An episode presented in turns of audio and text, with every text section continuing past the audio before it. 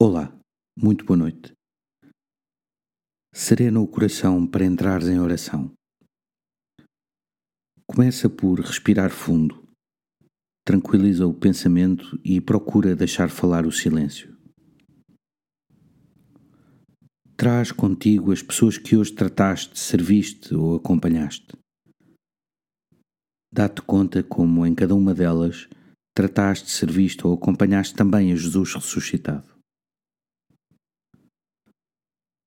Nos Atos dos Apóstolos, podemos ver como São Paulo converteu o carcereiro da prisão onde estava por não ter fugido quando as portas se abriram depois de um forte tremor de terra.